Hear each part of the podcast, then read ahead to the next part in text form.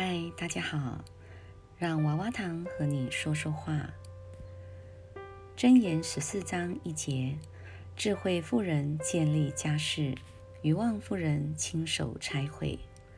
索杰纳特鲁斯的本名是伊莎贝拉·包姆弗里，她于一七九七年出生在纽约州艾索普斯镇一个奴隶家庭。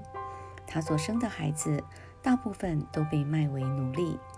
但在1826年，他抱着在襁褓之中的女儿投奔自由，跟一个资助他获得自由的家庭同住。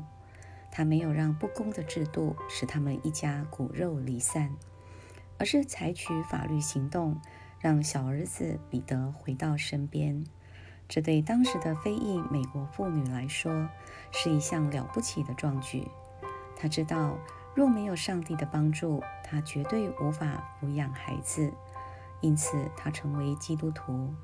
后来，他改名为索杰纳特鲁斯，意思是追求真理的旅居者，表明他的生命是以上帝的真理为基础。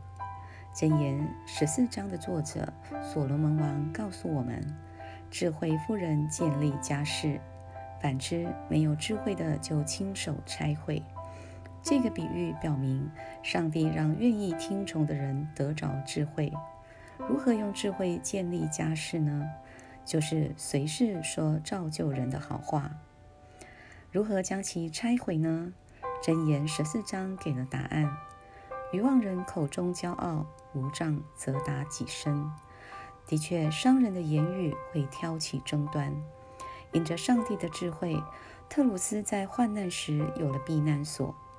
虽然我们或许不需要解救自己的孩子脱离不公义，但我们可以像特鲁斯一样，以上帝的智慧为根基建立家室。你是以什么为建立家庭的根基呢？这周你要如何以上帝的智慧来兼顾你的家庭？让我们祷告：天父，求你赐下智慧，让我建立永久的产业，荣耀你的名。阿门。